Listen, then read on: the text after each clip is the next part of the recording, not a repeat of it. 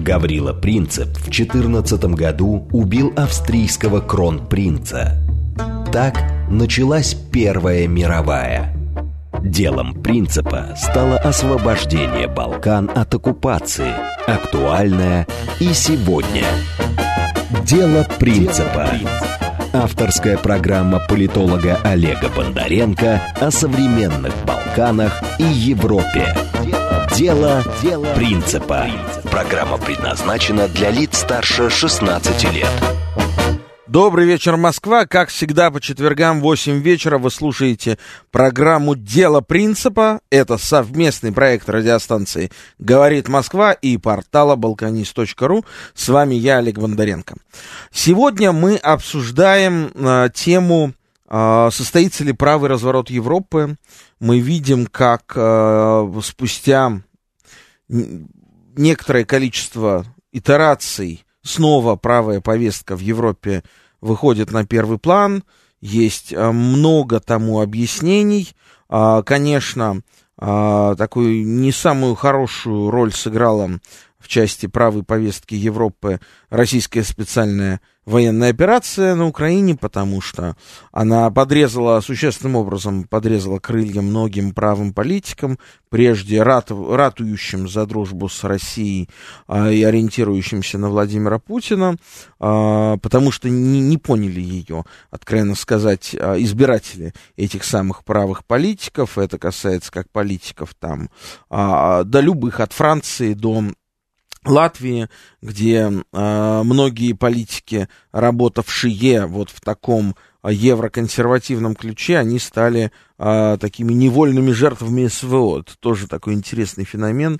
От Эрика Зимура, кандидата в президент Франции, до партии, а, который вместо там 15% получил 6% на президентских выборах во Франции, до партии Центр Согласия, партии Согласия в Латвии, которая тоже даже не прошла а, проходной барьер на парламентских выборах в Латвии в прошлом году, в прошлом октябре. А сейчас как будто бы тренд начинает возвращаться назад, и вот это вот временное замедление правых настроений в Европе, оно снова, снова а, набирает силу. А, это видно, например, Германии, альтернатива для Германии уже фактически по всей стране, что прежде было неслыханно и беспрецедентно, а, занимает вторые позиции, обгоняя при этом правящую, казалось бы, социал-демократическую партию Германии, являясь второй партией после Христианско-демократического союза, пока что это проявляется на выборах в различных немецких землях, в различных регионах страны. А, при этом, повторюсь, не только на востоке Германии, то есть бывших территориях, шести землях бывшей Германской Демократической Республики, но и на западе Германии, в Баварии в октябре состоялись эти выборы, но а, и, а, и, и в других прочих землях а мы видим, как вот сейчас, опять же, прошли выборы в Словакии, прошли выборы в Польше. В Словакии победила партия Роберта Фитца, который станет, уже стал новым премьер-министром Словакии, при том, что это политик социал-демократической ориентации, он э, негативно был настроен в части поддержки Украины, э, он выбивался из общего такого э, антироссийского хора а, других восточноевропейских политиков. А, и сегодня мы будем об этом говорить, об этом и многом другом с нашим прекрасным гостем, историком, а, богемистом, специалистом по Центральной Европе Вадимом Трухачевым. Вадим, приветствуем. Добрый вечер. Вадим, а, ну вот а, Роберт Фитца, а, сколько сейчас, а, когда это все случилось, а, много мы услышали а, воплей прямо скажем, в Брюсселе, где-то еще, что же Словакия сейчас тоже, как и Венгрия, заблокирует поставки вооружений Украине и, и все такое прочее. А расскажи, пожалуйста, про феномен э, Роберта Фитцо, почему он так в этом смысле интересен для нас, почему он выпадает из общеевропейского дискурса а, и, и вообще, э, чем он примечателен. Ну, вообще, Фицо, э, политик для нас, вот если глянуть на последние 20 лет, куда более удобный, чем Орбан. Угу. Орбан начал к нам разворачиваться только с 2012 года. А ну, с того... того момента, как он стал премьер-министром. Да, и стал да. ссориться с Евросоюзом. Да. Фицо был настроен к нам благожелательно еще с 2006 года, когда он первый раз пришел к власти, и пришел к власти под лозунгом, что да, конечно, Словакия вступила в ЕС и НАТО, это пересмотру не подлежит, но все-таки Словакии в силу исторических, культурных, да и прагматических экономических причин нужно восстанавливать отношения с Россией. Спустя пару лет э, Фицо был одним из политиков Европы, который не признал Косово, и Словакия до сих пор Косово не признает. То есть ты думаешь, что это заслуга Фицо? Во многом. Другой бы политик признал. Несмотря на то, что надо же пояснить нашим слушателям, почему Словакия, равно как и Румыния, равно как и Испания... Не признал, а... потому что у нее есть проблемы с э, этническими венграми, среди которых сильно сепаратистские настроения. Это одно из объяснений. Второе объяснение – давние теплые отношения между Словакией и Сербией. Э, третье объяснение, что Фицо не настолько был евроатлантическим политиком, как его предшественник, будущий советник президента Украины Миколуш Дзуринда. Не исключено, что будь Дзуринда премьер-министром, он бы признал Косово. А спустя полгода после э, дел балканских Фицо первым э, среди э, глав правительств Европы сказал, что войну в Южной Осетии начала Грузия. Еще спустя полгода во время э, преснопамятного газового кризиса в новогодние праздники 2009 года между Россией и Украиной Фицо, э, чья страна очень сильно пострадала от этого кризиса, фактически принял сторону России. Уже в 2014 году там был, там был у него небольшой перерыв, э, два, на, два, даже полтора года, когда он премьер-министром не был, э, он выступил против антироссийских санкций. Хотя, в отличие от ряда других словацких политиков, он не признавал Крым российским, он осуждал Россию за э, пересмотр границ, но вот против санкций он э, выступал довольно жестко. И Словакия придерживалась эти курс, этого курса еще 4 года, пока Фицо был премьер-министром. Дальше был коррупционный скандал, Фицо потерял э, свой пост, Впоследствии ему даже тюрьма грозила. Но он смог очень удачно использовать протестные настроения, которые за последние полтора года в Словакии возникли. Наверное, будь выборы в прошлом году, о чем ты говорил раньше, может быть, он бы столько не получил. Но постепенно происходит откат. Шок, вызванный началом спецоперации, он прошел. А некоторые другие последствия разрыва э, с Россией дают о себе знать в виде роста цен на газ, в виде роста коммунальных платежей, в виде общего роста цен, в виде того, что э, Словакия, как приграничная с Украиной страна, она приняла порядка 300 тысяч украинцев. Угу. Но а, приняла э, вряд ли этих людей на постоянное Через нее прошли. Да, через нее прошли. Через нее прошли. Украинцев. А так, конечно, в основном стремились в Чехию, в Австрию, это понятное да, дело. Да, да. Но эти украинцы очень сильно успели набедокурить там. Они зачастую вели себя нагло, по-хамски, не соблюдали никакие правила, никакого приличия, мусорили э, где попало и э, просто вызвали к себе э, резко отрицательное отношение. Ну, тоже тут не будем обобщать. Не там, будем обобщать, да. но значительная часть, и наиболее заметная часть, даже пусть это было 5-7% от всех э, прибывших, но они внесли свой вклад в это. Э, плюс ко всему, Словакия все-таки страна, ну не будем говорить, что русофильская, это все-таки не Сербия. Но страна, где э, русофобия традиционно слаба. Поэтому убедить многих словаков в том, что они должны затягивать пояса ради наказания России, трудно. Трудно, согласен. А вот, кстати, Вадим, такая интересная тема.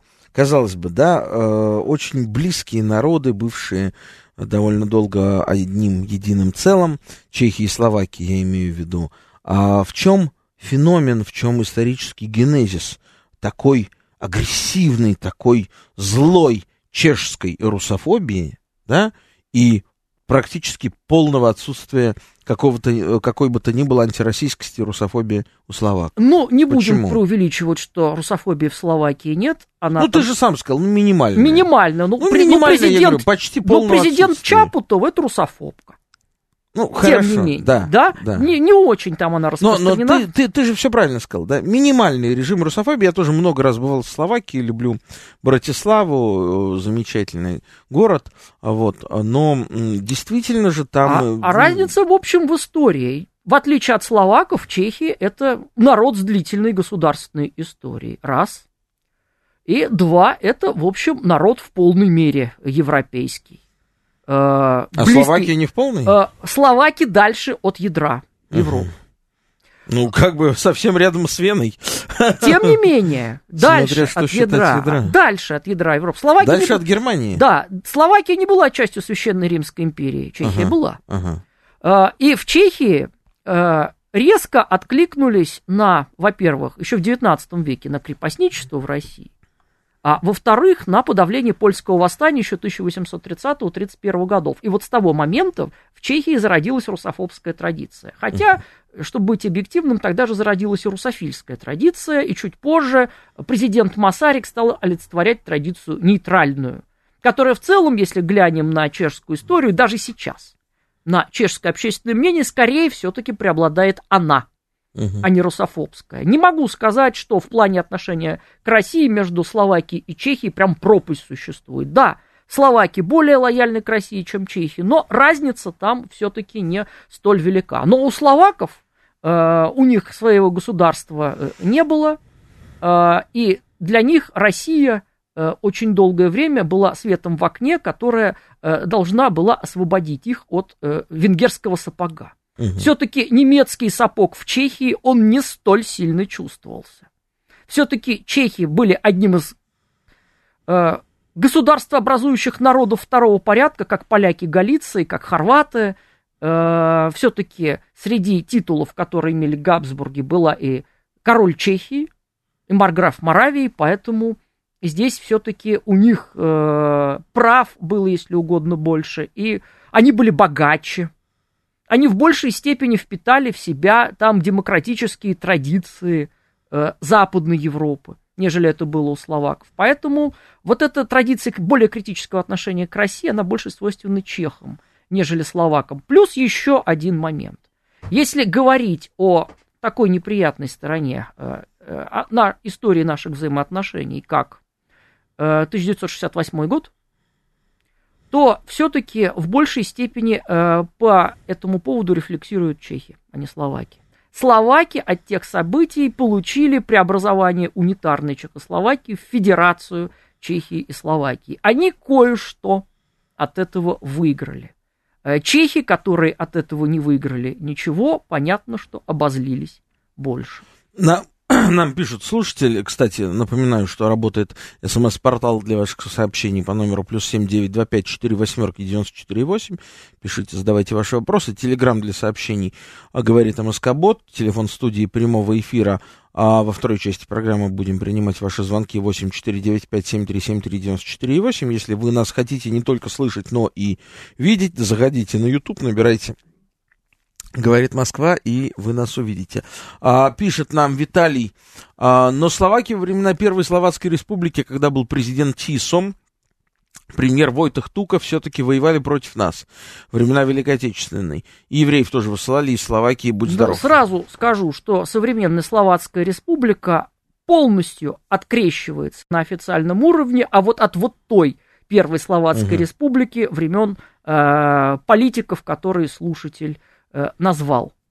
А Словакия считается э, правоприемницей Чехословакии, которая была частью антигитлеровской коалиции. Большинство словаков э, того периода в 6 лет, с марта 45 40, 39 по апрель 45 года, в общем, стесняются. Вадим, а как ты вообще можешь объяснить такой, на мой взгляд, не безинтересный феномен был уже популярно, ну, не сейчас, не последние годы, там лет 10-15 назад, а, вот ездить периодически именно в Прагу, ну, в какой-то такой московской столичной тусовке, казалось, это э, доступно, это не так дорого, там на, на, на уикенд, на недельку сгонять, там попить пиво, поесть рульку. А, я вот, кстати, никогда не понимал, если честно, этой а, зависимости такой Прага-филии, особенно вот в свете, ну, я в свете могу... последующих, последующих, сейчас я договорю, последующих событий, а, и, а, ну, кроме дешевизны, это действительно было не так дорого в сравнении с другими европейскими столицами, а вот сейчас, когда мы буквально на этой неделе а, услышали, да, что а, диакон Андрей Кураев а, решил уехать из России, к сожалению, и уехать он почему-то решил в Прагу. Неудивительно. В Прагу. Я лично прочитал, я вообще не понял. Ну, то есть я понимаю, что у него там какая-то часть детства, что ли, прошла, что-то в этом духе. Но м- вот сейчас в Прагу по-моему, немножко ну, странно. Прага, как и Белград, была одним из крупнейших центров русской иммиграции. Тогда. Тогда. Тогда, да. А в значительной степени осталась э, э, ею и сейчас уже на новом витке. Ну, в том смысле, что туда переехала из Мюнхена Радио Свобода, да. европейский офис, там сидит офис, э, как его назвать-то?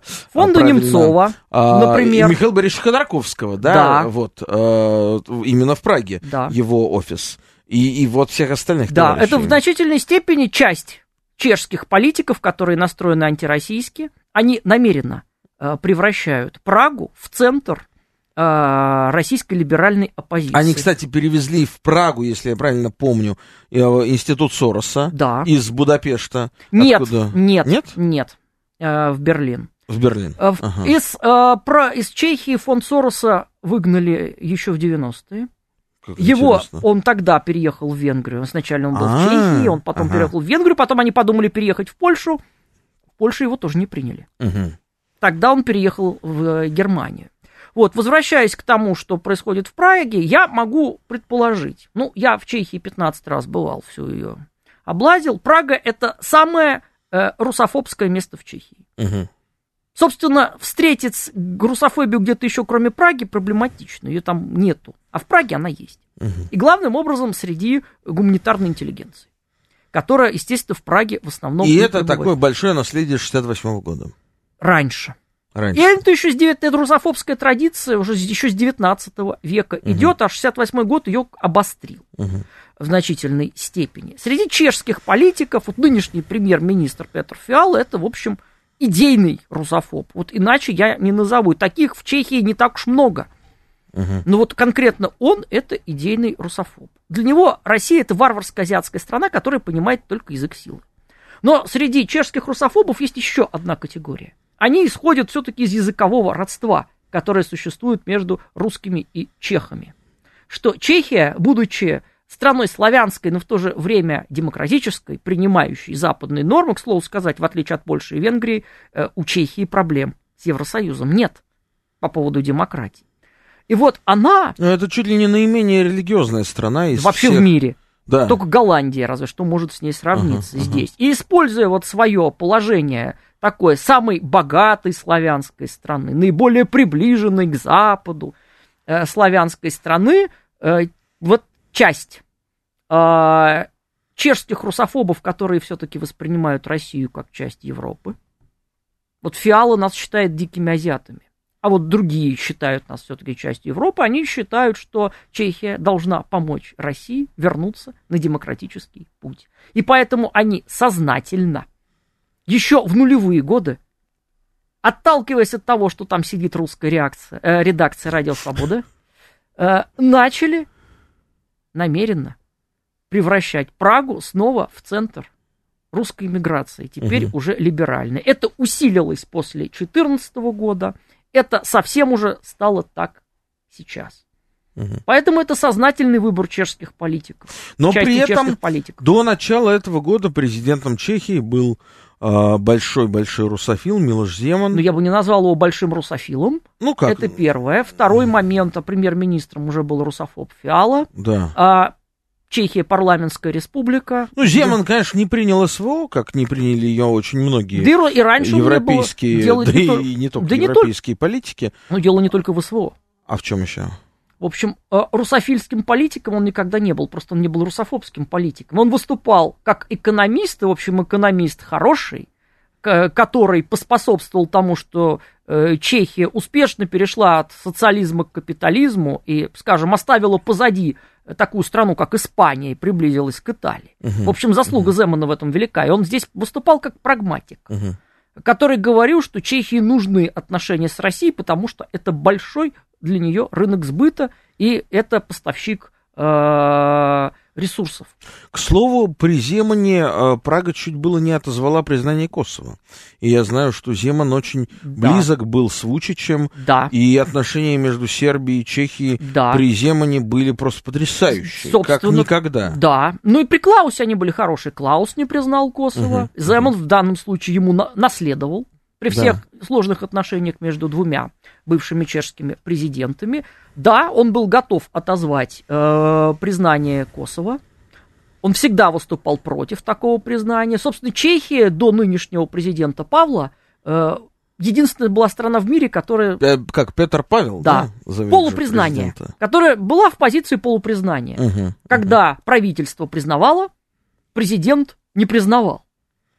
Вследствие этого полноценных дипломатических отношений между Косово и Чехией не было. Но, возвращаясь к теме э, русофобии, конечно, нельзя не вспомнить Вацлава Гавила. Да, первый президент Чехии сыграл в этом огромную роль. Он во многом является э, чеком-символом.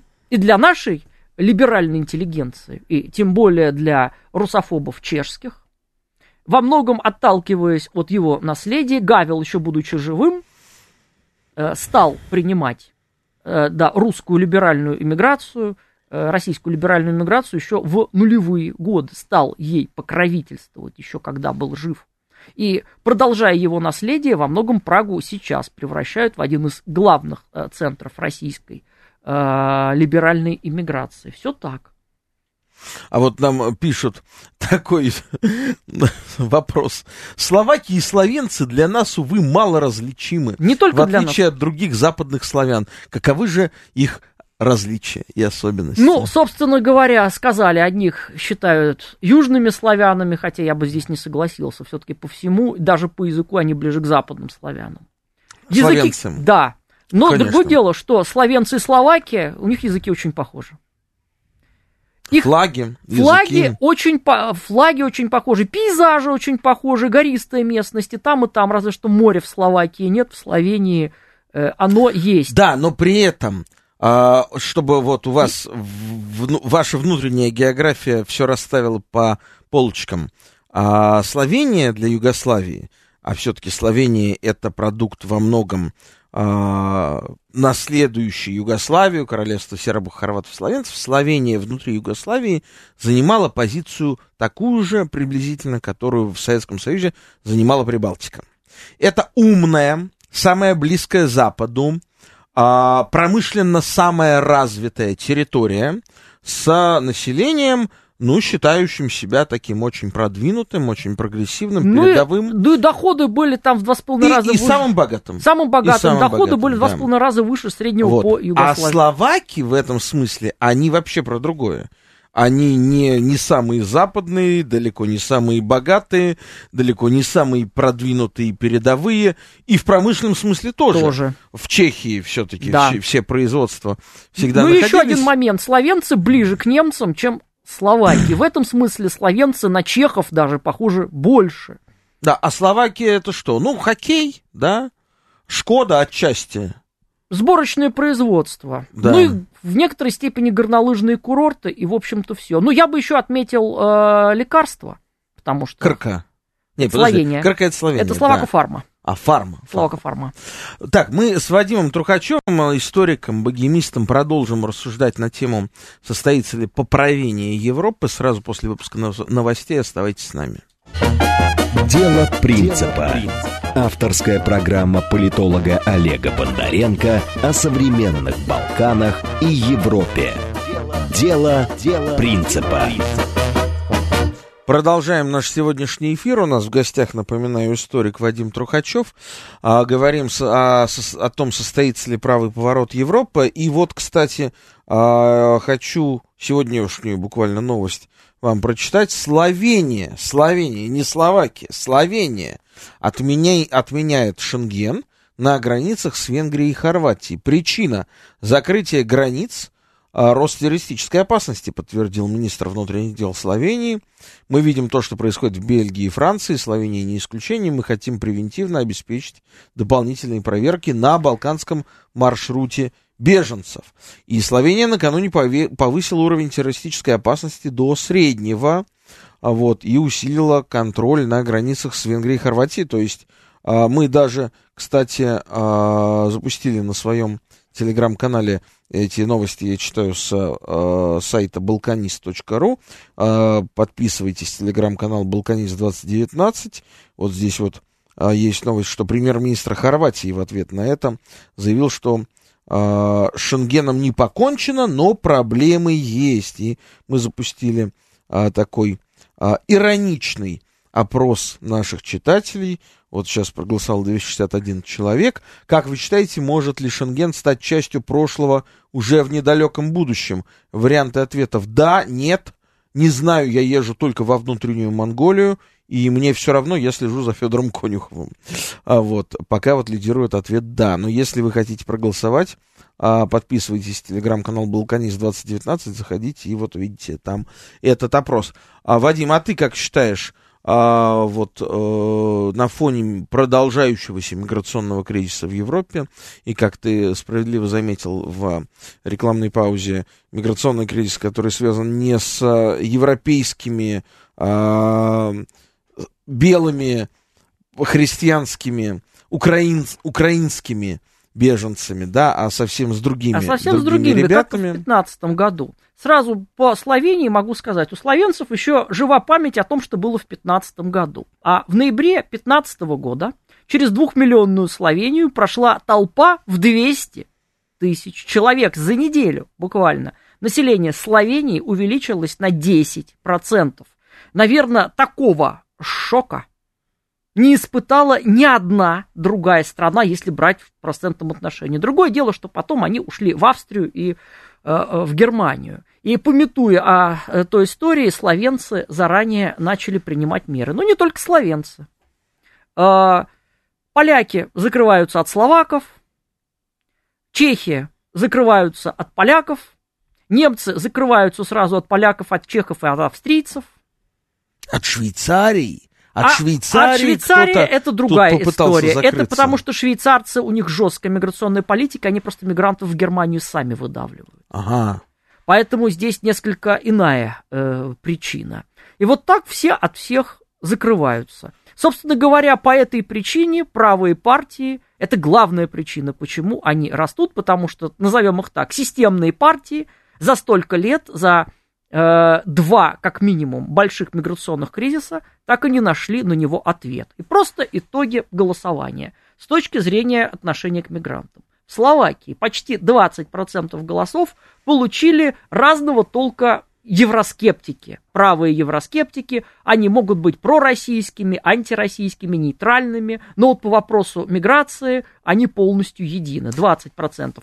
А еще 30% в сумме получили не евроскептики, но жестко антииммиграционная партия. И Фицо, даже будучи политиком левым, в свое время он говорит, Словакия единственная страна ЕС, в которой нет ни одной мечети, и вам, мусульмане, здесь не рады.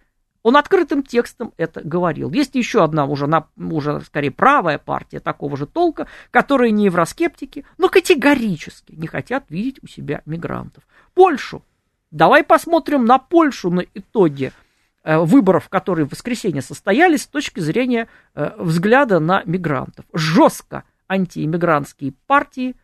Три – это, собственно, право и справедливость. Это конфедерация, которых считают пятой колонной России. И это польская крестьянская партия, которая не евроскептики, но все равно антииммигрантские. Они в сумме получили 48% голосов. Вот, говорится, насколько велики э, у страха глаза. Германия. Выборы в Баварии, как ты говорил, и в Гессене. Альтернатива для Германии в Гессене, это где Франкфурт на Майне, где Европейский Центробанк находится. получает 18%. В Баварии получила бы не 15, а все 20, если бы баварский ХСС, в общем, тоже не был довольно жестко настроен к мигрантам. В Австрии опросы показывают, что за крайне правую антииммигрантскую партию свободы сейчас готовы голосовать 30%. И она, если бы выборы состоялись в Австрии сейчас, заняла бы там первое место. В Швейцарии выборы в воскресенье. Швейцарская народная партия – антииммигрантская, уже более 20 лет выигрывает выборы. А нынешняя история может только подхлестнуть.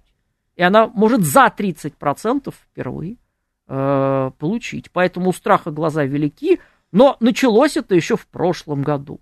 Швеция – образец мультикультурализма, терпимости, толерантности и так далее. Больше 20% у шведских демократов жесткой антииммигрантской партии. Уже, кстати говоря, Швеция очень сильно закручивает миграционные гайки. Это уже совсем не образец мультикультурализма. Ну, Италия, когда две партии, братья Италии и Лига, они очень по-разному относятся к России, но вот к вопросу, в вопросе неприятия мигрантов они совершенно едины. Получили э, более трети голосов, и еще партия «Пять звезд», это такие левые евроскептики, э, у них левая повестка во всем – кроме мигрантов. Они тоже против мигрантов. Если взять с ними, то 45% населения Италии еще в прошлом году, когда наплыв на Лампедузу уже новой партии мигрантов начался, проголосовали за партии, которые так или иначе выступают за существенное закручивание миграционных гай.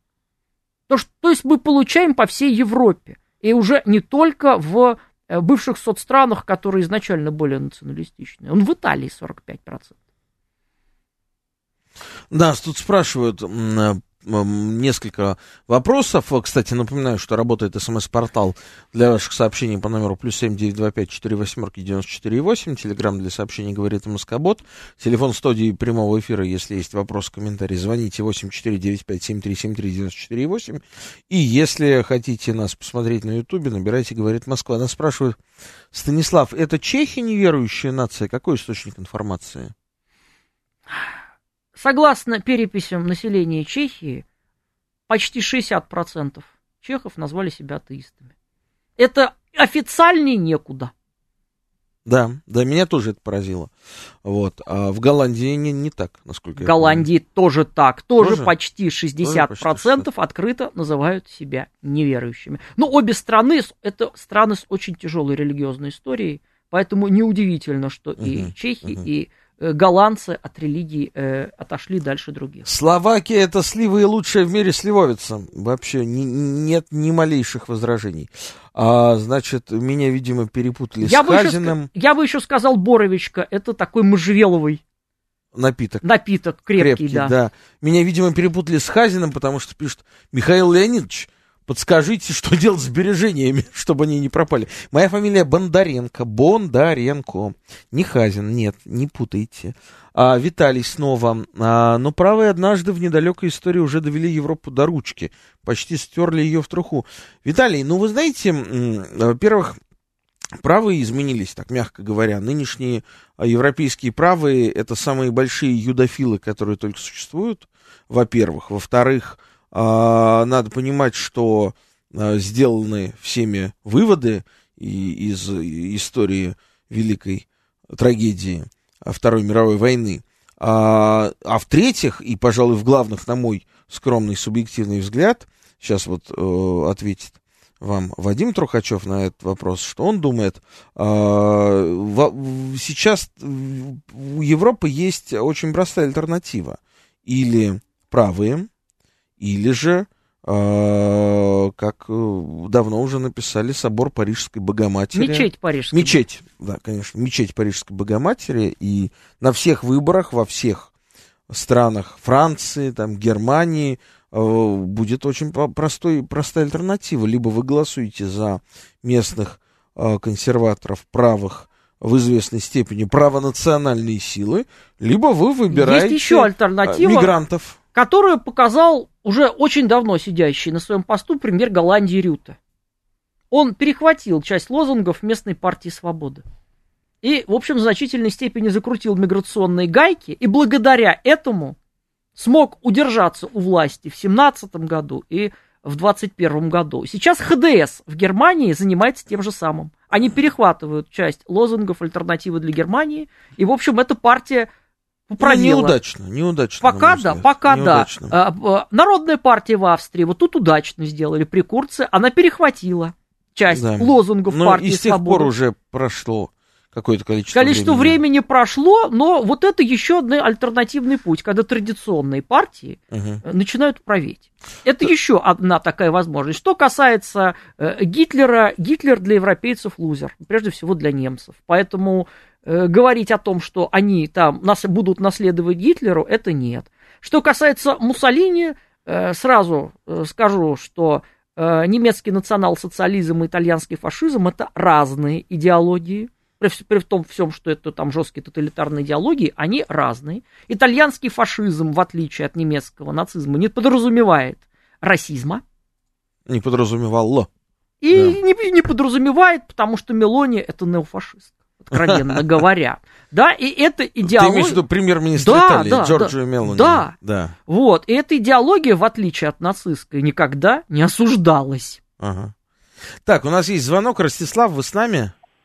Да, добрый вечер. У меня два вопроса. Да. Я про Францию хочу спросить гостя. Скажите, как Марин Ле Пен воспользовалась финансовой помощью России? Нет ли у французских властей к ней за это претензий? Еще у меня про Грецию вопрос самому Олегу Бондаренко. Я читал, что во времена Союза Андропов одобрил помощь оружием там бунтарям из 17 ноября. И это как-то ПГУ через Италию должно было, было быть с помощью ПГУ доставлено через Италию. Но непонятно, помогал ли тайно Кремль тогда. Не было ли у вас сведений, что греки из 17 ноября тайно тогда получали помощь Москвы. Спасибо. Спасибо, Ростислав. А, ну что, ты? Ну, начнешь? по поводу э, Франции. Э, обвинения в адрес Лепен, что она получает деньги из России, ну, минимум с 2014 года раздаются.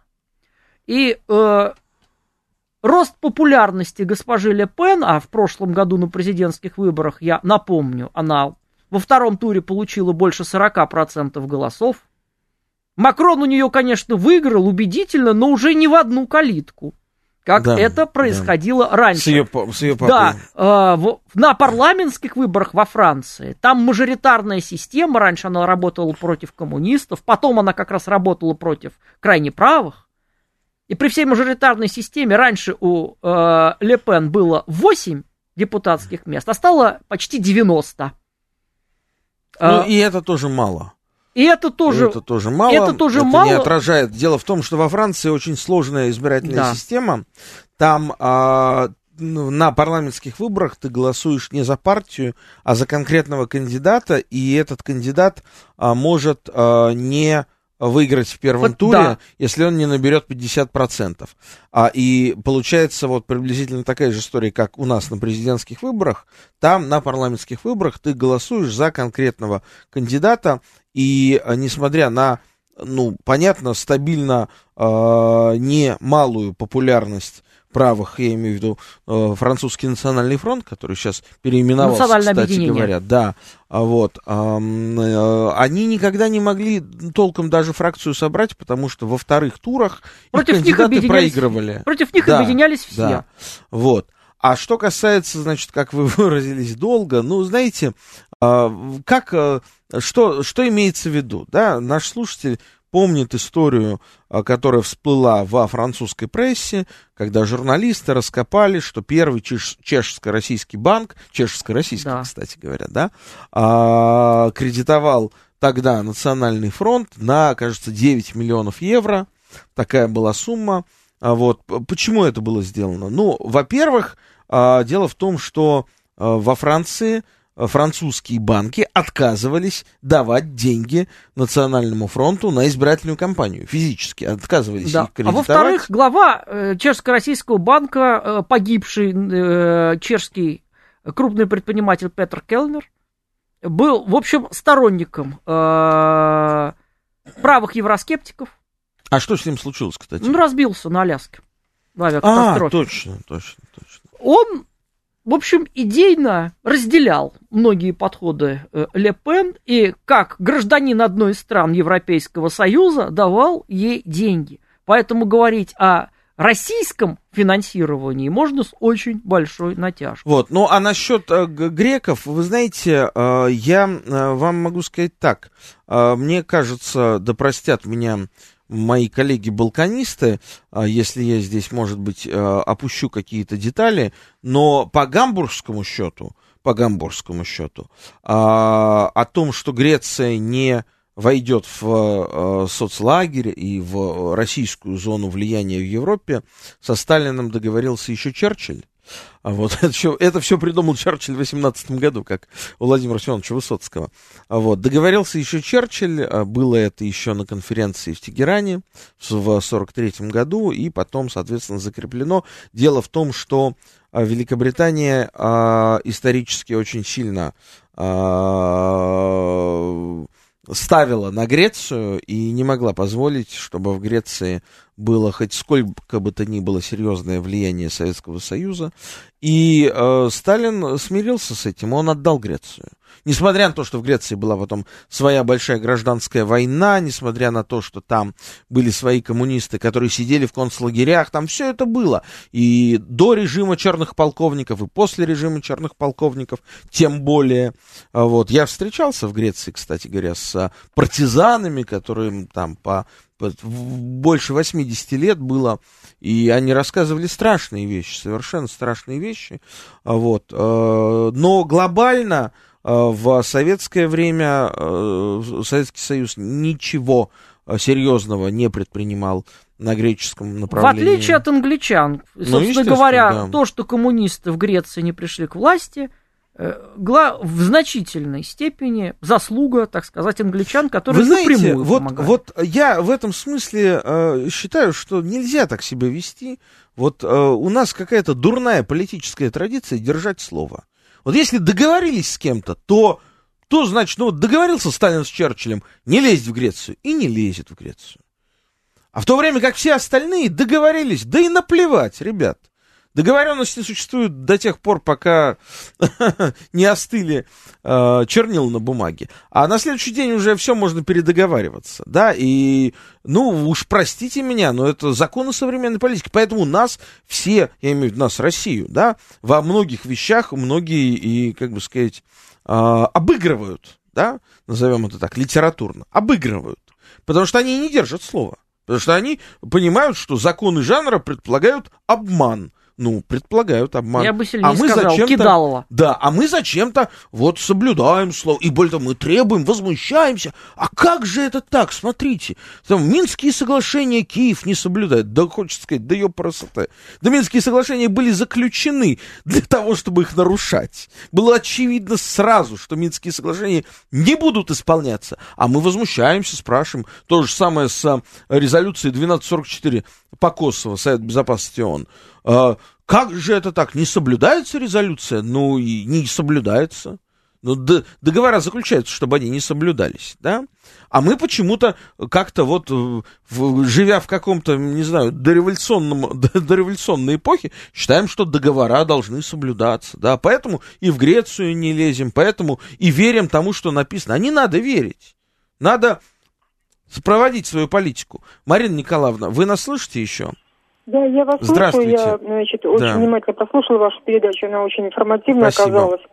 Вот, и такая серьезная аналитика, которая остается в памяти по своим выводам. Э, а хотела спросить у вашего гостя коротенько. Вот эти малые страны Европы, э, Чехия, Словакия, Бельгия, Голландия, э, Швейцария, каким-то образом они все-таки получали до СВО значит, э, ну, наши СВО, естественно, на Украине, получали какую-то продукцию из России. Сейчас этих поставок нет, они сами от них отказались.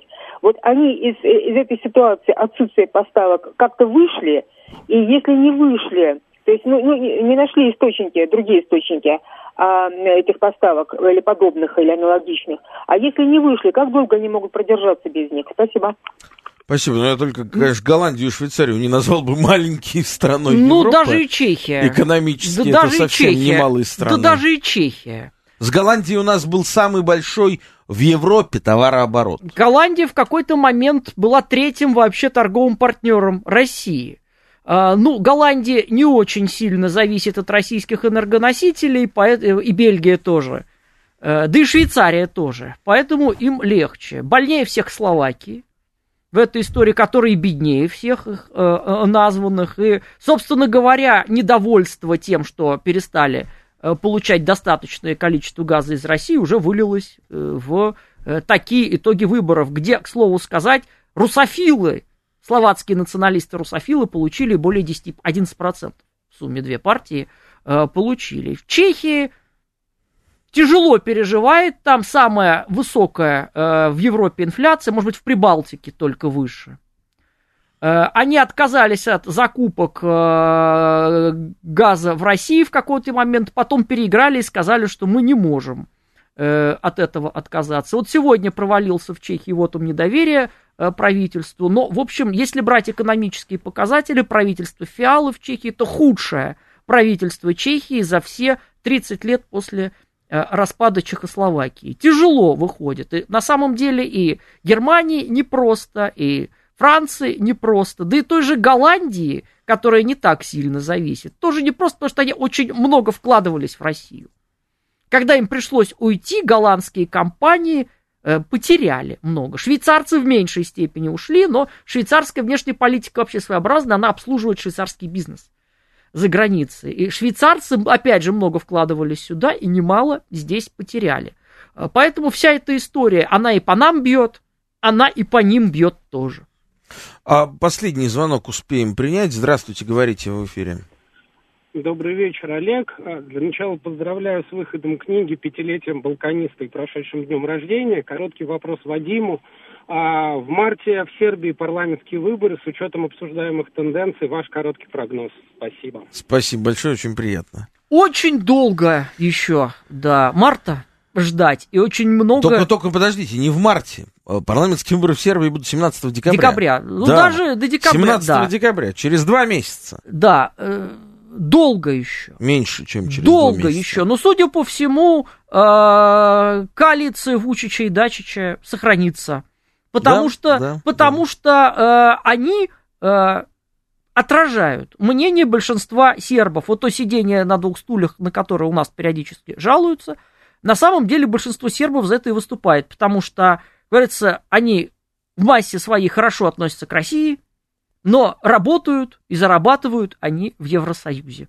Поэтому сидение на двух стульях продолжится, а сербский народ даст на это очередной кредит доверия.